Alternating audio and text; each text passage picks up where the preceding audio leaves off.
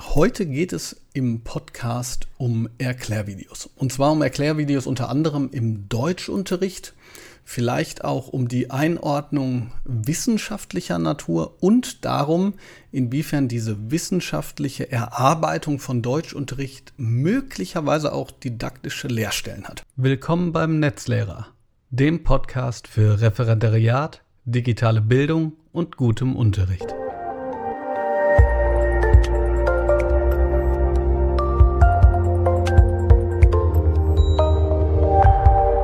Dafür habe ich einen alten Bekannten, den ihr aber noch nicht im Podcast erlebt habt, eingeladen und der konnte mir auch ganz spontan folgen, nämlich Markus. Hallo Markus, sag doch mal ganz kurz, wer du bist und was du gerade so machst. Moin Moin aus Hamburg.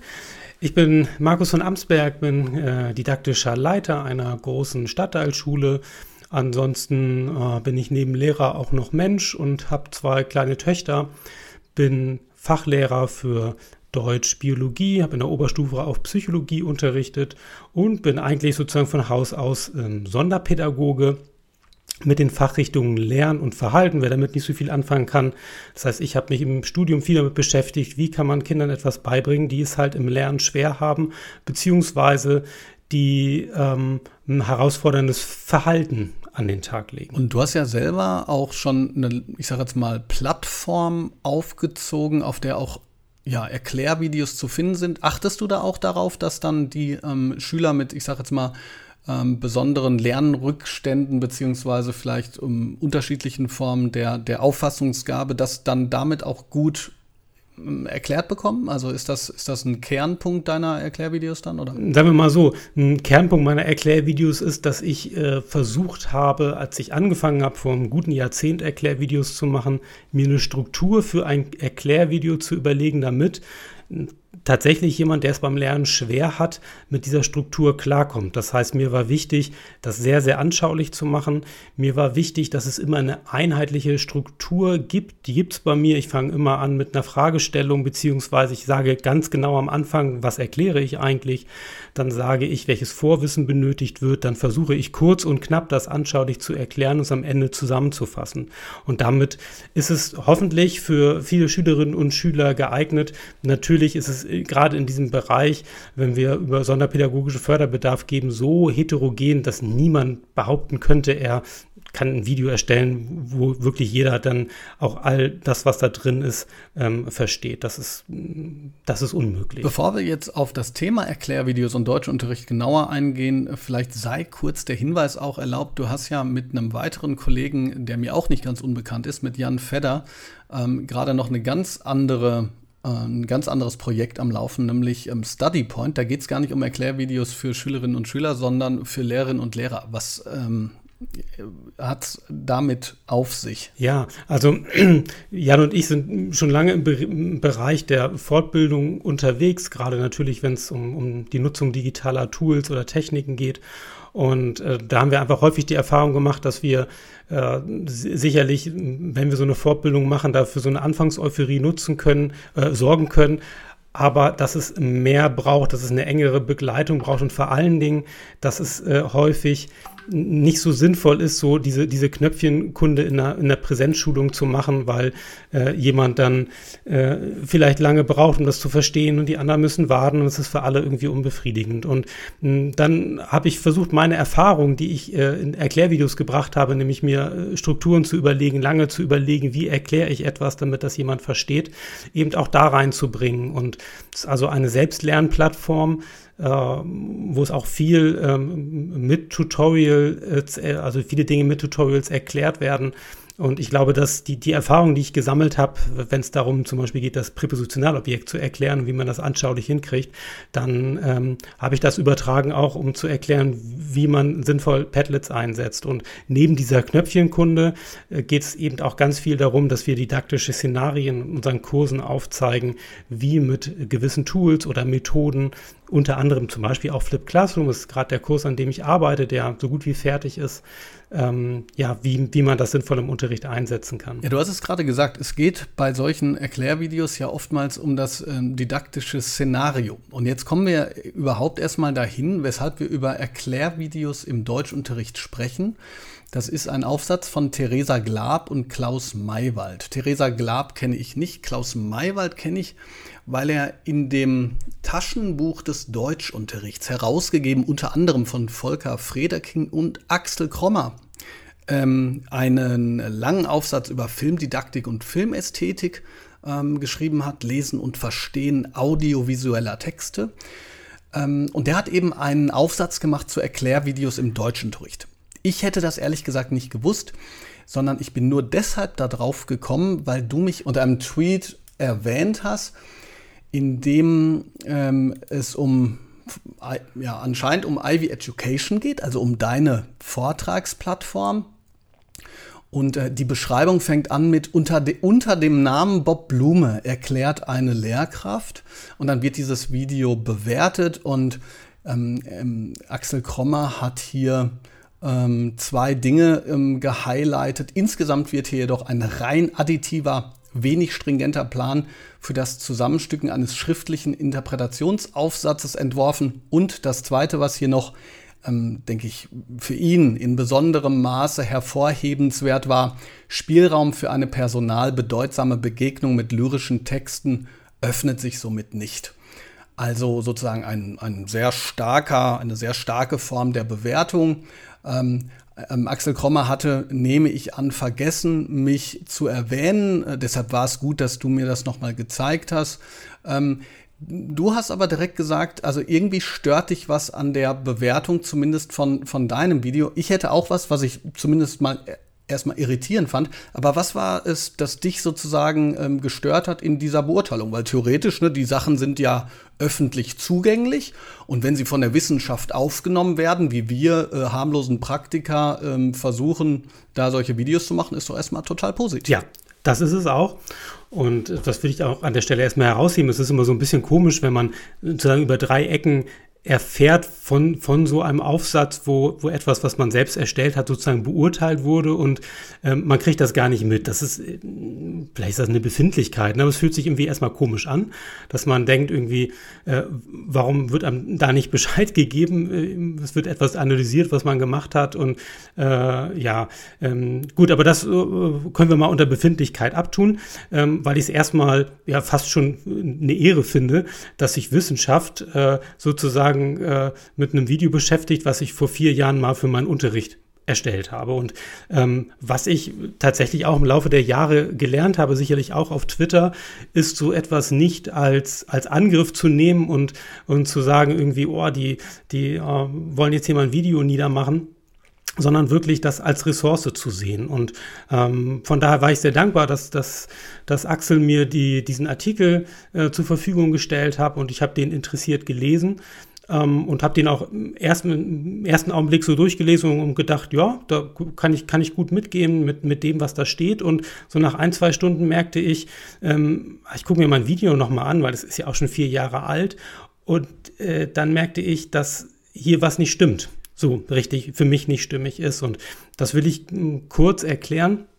Also es wird erstmal, das ist äh, äh, immer sehr beruhigend gesagt, dass das äh, ähm, Video fachlich korrekt ist und ähm, dass die Darstellung anschaulich ist und der Aufbau klar ist und dass der, der Einstieg didaktisch auch gelungen ist. Und dann kommt ein, ein großer Kritikpunkt, nämlich, ähm, dass geschrieben wird, äh, an keiner Stelle wird äh, reflektiert oder untersucht, wozu man denn ähm, das Vorgangspassiv, was ich da erkläre, in der Kommunikation überhaupt benötigt, sondern es wird nur formal erklärt, wie dieses äh, Passiv gebildet wird.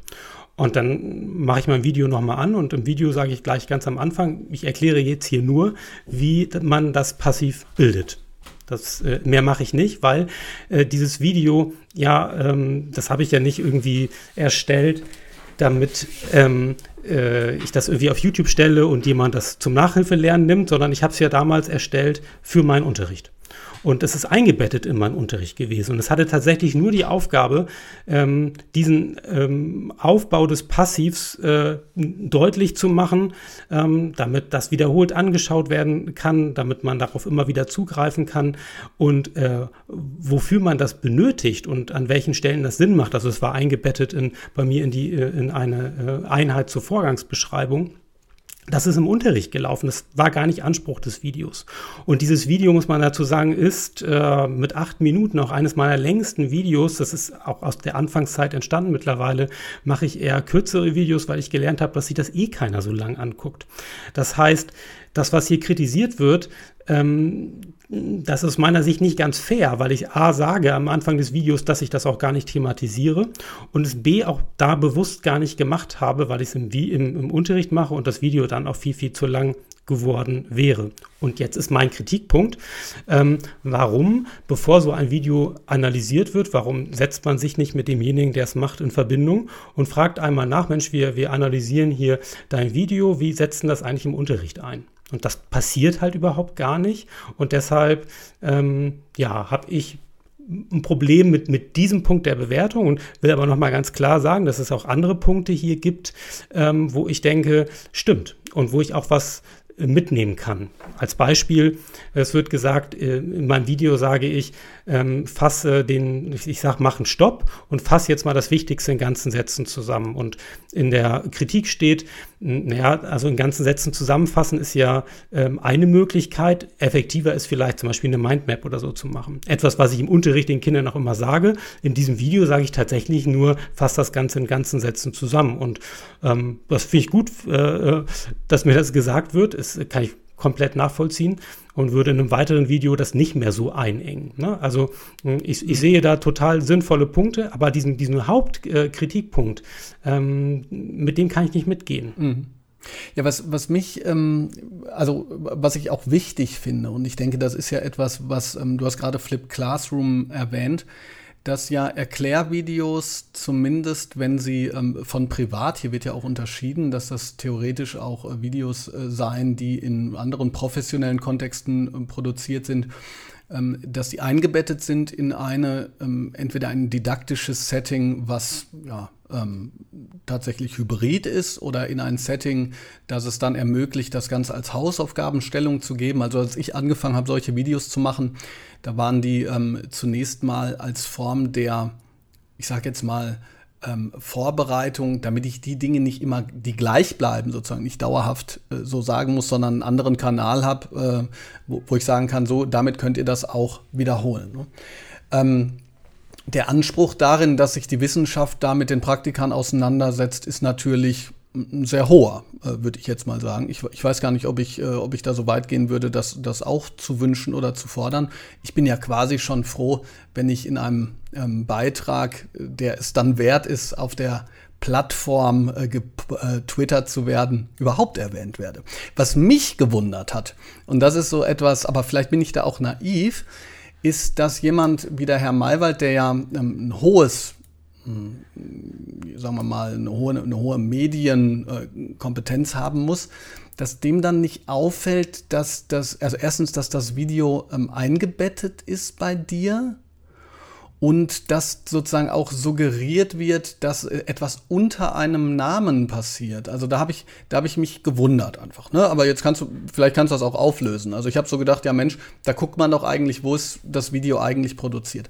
Und das Zweite, was mich gewundert hat, aber vielleicht ist das auch etwas, das man tatsächlich im Gespräch ähm, nachvollziehen müsste. Das ist die Frage, ähm, nach welchen Kriterien hier das Video eigentlich ausgesucht worden ist. Also es ist einfach was, was ich interessant finde. Ja? Also ich habe ja vielleicht 150 Videos auf der, auf der Plattform. Ähm, da geht es in einigen ums Vorgehen. Hast du das rauslesen können, unter welch, also was sozusagen das methodische Kriterium war, oder war das einfach so, ähm, ja, wie soll ich sagen, ich, ich nehme mal so das erste, was, was beim Googlen auf, auf YouTube mir so zuläuft. Das, da kann ich auch nur spekulieren, aber ich glaube halt, dass man vielleicht nach Themen gesucht hat, wo man auf unterschiedlichen Plattformen ähm, Videos auch findet. Also bei mir war es ja äh, offensichtlich hier äh, aktiv-passiv und da hat man auch ein Video auf Sofatutor gefunden und ich glaube, musste wissen ist ja auch noch analysiert worden.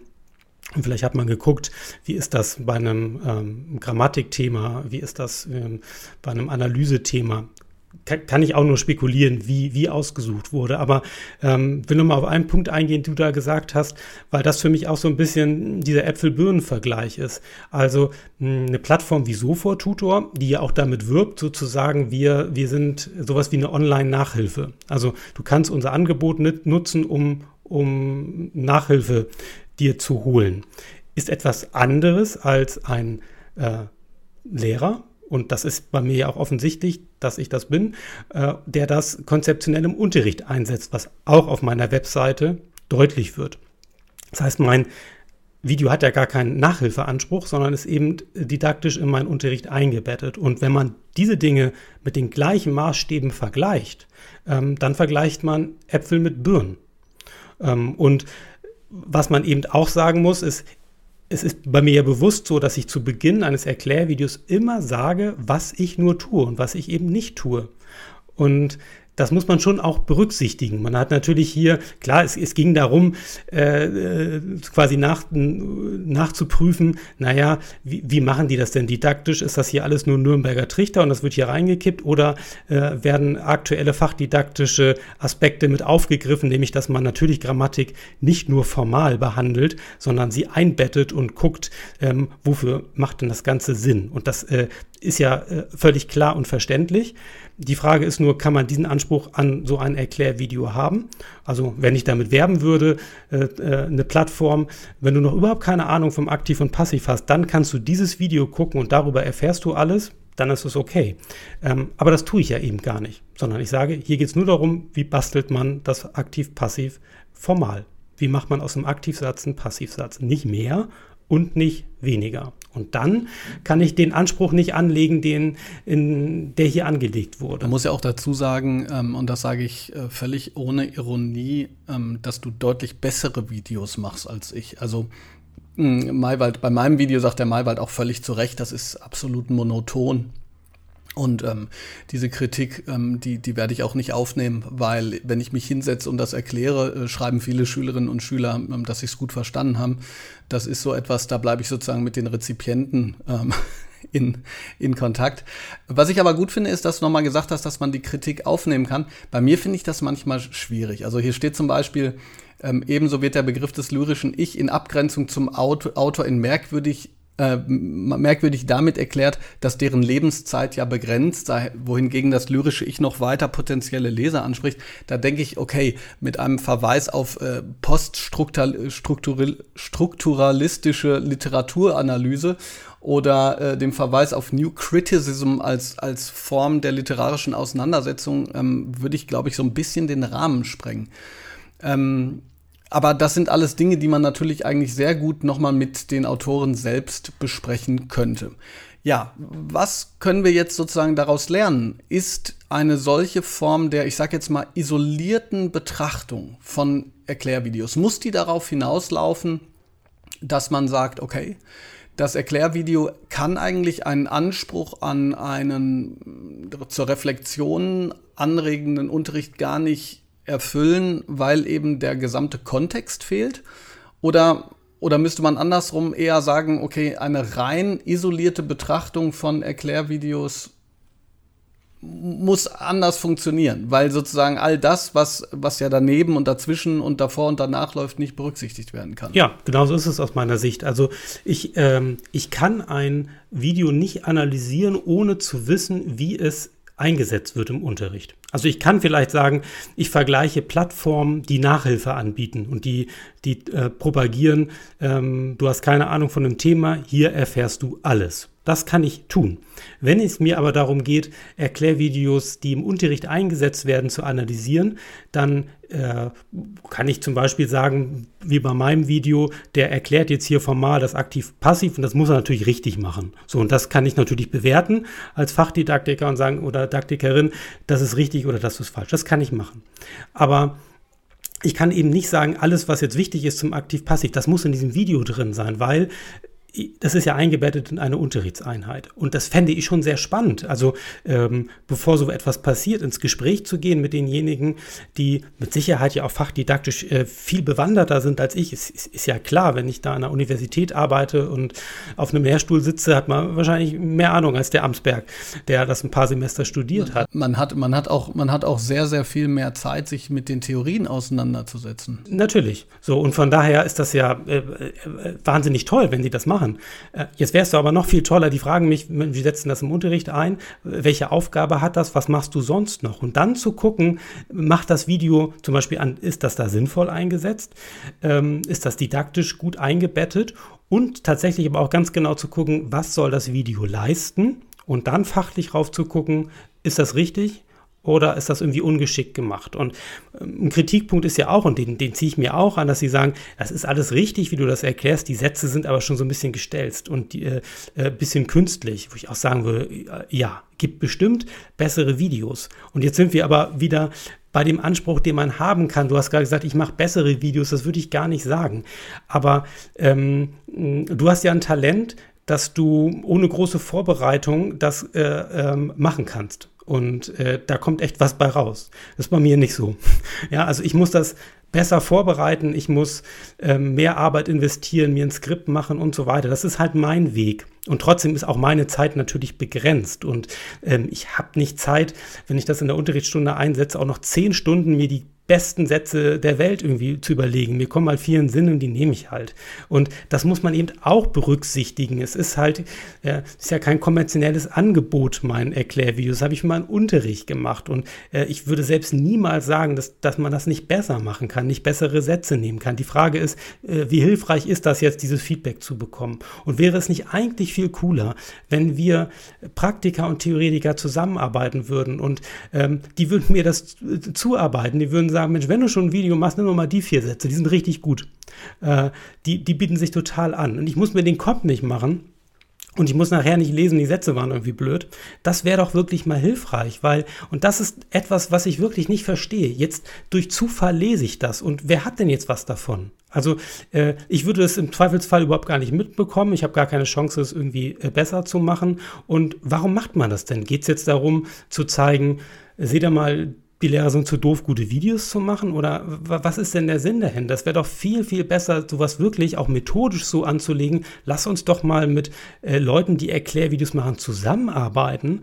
Äh, wir liefern dem meinetwegen ein Skript oder äh, wir arbeiten das auch gemeinsam. Was, was wäre das für ein cooles Projekt? Aber das fehlt mir immer wieder und immer wieder probiere ich das anzustoßen, aber da kommt dann nichts. Da höre ich dann so Sachen wie, ja, muss erstmal die Dreifachdidaktik noch lesen, wo ich sage, ich, das kann ich nicht. Ich bin in Vollzeit in Schule, ich kann das nicht leisten. Ähm, und das ist etwas, was mir hier nochmal so klar geworden ist. Was, was machen wir jetzt mit diesem Ergebnis? Und kann man das nicht wirklich methodisch gleich anders anlegen, sodass ähm, dass, dass beide davon was lernen können. Also ich könnte mir vorstellen, diejenigen, die diesen Aufsatz geschrieben hatten, die könnten vielleicht auch aus dem Gespräch mit mir auch was lernen. Vielleicht ist das möglich. Nee, das glaube ich nicht, Markus. Ich glaube, ich glaube, dass die nichts äh, von dir lernen können und ich glaube auch nicht, dass die etwas äh, von mir lernen können. Nein, das ist natürlich polemisch. Ich bin absolut bei dir. Ich glaube, ähm, dass diese Form der, ähm, ja, man, ich weiß nicht, ob Zusammenarbeit, Kooperation, Vielleicht könnte man beginnen mit Dialog auf Augenhöhe. Ähm, das ist ja, ja, das, ne, das ist noch nicht, das hat noch nicht so diesen, diesen hehren Anspruch an Zusammenarbeit, aber sagt Mensch, ähm, ja, wie du es eigentlich formulierst, ähm, was ist eigentlich in aus eurer Sicht ein, ein sinnvoller Einsatz und inwiefern geht das da rein? Und dann könnte man sich ja zum Beispiel auch an, anhören, also ich zum Beispiel, ähm, mein Video ist zum Beispiel ja völlig Nürnberger Trichter. Ne? Bei mir geht es alleine darum, eine gewisse Struktur abzuarbeiten und das wird großartig natürlich auch ähm, so im Netz von progressiven Kräften kritisch gesehen. Ich finde das ja nicht kritisch. Ne? Ich bin ja Strukturalist. Ich bin ja der Auffassung, dass man zunächst einmal Rahmen braucht, um sie danach über Bord zu werfen. Es ist noch kein Kolumnist vom Himmel gefallen. Ganz am Ende bevor wir uns sozusagen kritisch mit der Kritik auseinandergesetzt haben, ähm, und für mich ist das auch nochmal interessant gewesen, äh, jetzt von deiner Seite zu hören, ähm, ja, was für Potenziale da eigentlich auch liegen und äh, wie sie möglicherweise verschenkt werden, wenn man gar nicht mitbekommt, was ist, äh, zumal ja da unheimlich viel Rauschen auch ist. Ne? Wenn man nicht erwähnt wird zum Beispiel, dann wird man sowas ja gar nicht mitkriegen.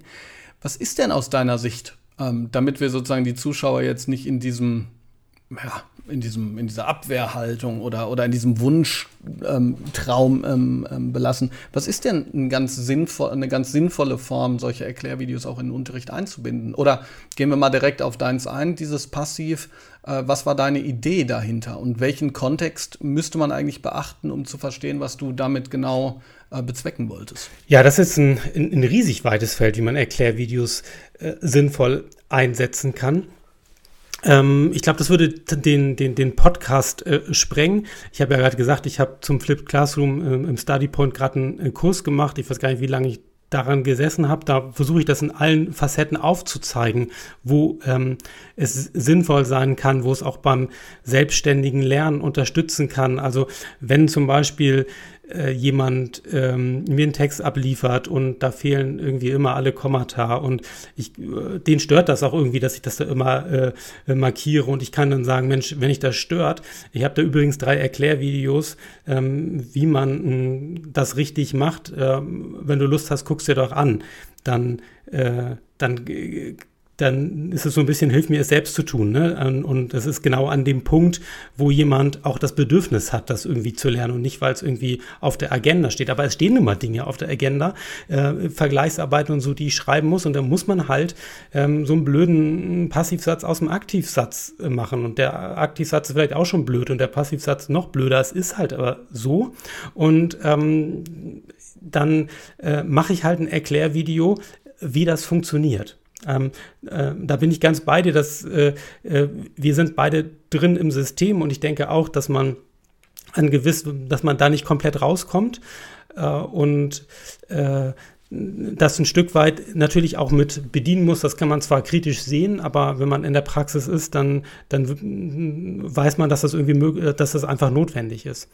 Ähm, und gerade jetzt bei so einem drögen Grammatikthema, im Anführungsstrichen dröge, ist es doch toll, wenn ich genau dieses Formale auslagern kann in ein Erklärvideo. Während wir, ähm, wenn wir eine Vorgangsbeschreibung machen, haben Sie zum Beispiel äh, zu Hause ein, ein, Gericht oder ein Getränk angefertigt, Sie haben davon ein Video gemacht, dann haben Sie das Ganze verschriftlicht, dann waren wir bei der Vorgangsbeschreibung, dann nutzt man ähm, auch äh, Passivkonstruktion und dann, dann hatten wir schon äh, den, äh, den kommunikativen Aspekt drin. Und nun ist es nun mal so, dass da am Ende auch eine Arbeit geschrieben wird und dann wird das halt im Video nochmal ganz formal erklärt. Und das äh, äh, muss ich eben nicht im Unterricht machen, weil das auch äh, nichts ist, irgendwie, was man wahnsinnig gut an der Tafel erklären kann und 25 Leute hören zu, während der erste nach einer halben Minute schon äh, raus ist. Da, an der Stelle macht es halt einfach Sinn. Und das ist an ganz, ganz vielen Stellen so, nutze es viel im Grammatikunterricht, aber auch immer wieder, guck dir nochmal an, wie man eine Kurzgeschichte analysiert, ähm, was der Unterschied zwischen Erzählzeit und erzählter Zeit ist und so weiter. Ähm, und da habe ich mir ein Sammelsurium gemacht und ähm, Kinder, die bei mir lange im Unterricht sind, die, die sind da auch firm drin. Die wissen, ah ja, du hast ja mal ein Video zugemacht, haben wir mal, ich gucke es mir nochmal an. Und da macht es halt aus meiner Sicht total Sinn. Und es gibt noch viel, viel mehr Szenarien. Das würde aber jetzt den, den Rahmen sprengen. Und deshalb eben nochmal, es kommt absolut auf das didaktische äh, Setting an. Ich kann das nicht losgelöst ähm, äh, vom Unterricht betrachten. Zumindest nicht bei Angeboten wie bei uns, die das ja nun mal für den Unterricht machen. Ja, das stimmt. Beziehungsweise ich, ich muss dazu sagen, äh, wenn es losgelöst vom Unterricht konsumiert wird, dann, ist, dann passiert das ja auf freiwilliger Basis. Ich freue mir immer einen Ast, wenn ähm, beispielsweise äh, Geflüchtete, die äh, einige Zeit in Deutschland sind, mir drunter schreiben, dass sie damit arbeiten. Ähm, klar, so dieses, du hast mein Abitur gerettet, weil ich einen Abend vorher das Video gesehen habe, das ist Quark. Ähm, aber wenn es rein motivational war, warum nicht? Ist ja auch schön, wenn jemand das Gefühl hat, so, äh, ich äh, habe noch sozusagen nochmal die Sachen wiederholt. Markus. Ja, Markus. Und, und, und, und kurz noch, Bob, es geht ja auch immer darum, was man, also fairer Umgang heißt ja auch, was sage ich denn vorher? Und jetzt kenne ich nicht all deine Erklärvideos, aber es ist ja auch schon so äh, bei dem, was ich gesehen habe, dass du auch manchmal sagst, irgendwie, pass mal auf, Leute, ich versuche jetzt in fünf Minuten euch das Wichtigste ähm, dazu nochmal zu sagen. Und dann äh, sagst du ja nicht, äh, passt mal auf, Leute, ich erkläre euch jetzt mal, wie man das fachdidaktisch am aller, allerbesten macht, sondern ähm, genau wie ich das beim Passivvideo gemacht habe, ich sage euch nur, wie man es bastelt. Und äh, mehr sage ich nicht. Und äh, das ist denn das, was man äh, dann auch fachlich beurteilen kann, ob es richtig oder falsch ist, aber nicht mehr und nicht weniger. Ja. Ich äh, glaube jedenfalls, dass wir durch diesen Austausch, der ja, muss man ja dazu sagen, auch von der Wissenschaft im, im doppelten Sinne angeregt worden ist, nochmal profitieren konnten und vielleicht die Hörerinnen und Hörer auch, die sich nochmal extra Gedanken darüber machen, was können solche Videos eigentlich leisten, was können sie möglicherweise nicht leisten, auf welche Dinge sind zu achten. Ansonsten können wir auch äh, auf den Aufsatz nochmal verweisen. Weiß ich gar nicht, ob wir das können. Jedenfalls heißt er, glaube ich, ähm, ich muss jetzt noch mal kurz nachgucken. Erklärvideos im Deutschunterricht nehmen aber an, dass das aus irgendeinem Sammelband ist und ähm, bin mir nicht sicher, ob man das einfach so aufrufen kann. Ist auf jeden Fall interessant und äh, wert gelesen zu werden. Irgendwelche abschließenden Wörter noch für die Hörerinnen und Hörer, lieber Markus? Ja, für die Hörerinnen und Hörer. Hm, vielleicht sind ja auch Menschen da, die wissenschaftlich arbeiten. Und äh, ich werde nicht müde zu betonen, dass ich total Lust habe, ähm, da zusammenzuarbeiten. Und ich glaube auch, dass das notwendig ist, weil mh, hm, das, was wir machen, irgendwie für einen Unterricht nebenbei diese Videos irgendwie zu, äh, zu erstellen, das kann niemals so gut werden, wie wenn man das mit äh, Menschen macht, die Fachdidaktik professionell betreiben. Und ich glaube, dass man da wahnsinnig tolle Synergieeffekte ähm, äh, erzeugen könnte. Und ich möchte da mal ein Positivbeispiel bringen. Und zwar ist leider nicht aus dem Fach Deutsch, aber aus den Naturwissenschaften. Da ähm, ist Arne Sorgenfrei, ja auch ein Kollege von mir aus Hamburg, der im naturwissenschaftlichen Bereich Erklärvideos erstellt hat. Und da gab es auch einen Professor, der regelmäßig geschrieben hat und gesagt hat, das und das ist aber nicht so ganz richtig. Und ähm, der, äh, wo, wo Arne dann gesagt hat, Mensch, irgendwie äh, kann ich dir nicht demnächst, bevor ich ein Video veröffentliche, die dieses Video zuschicken und du gibst mir ein Feedback. Und das hat er gemacht.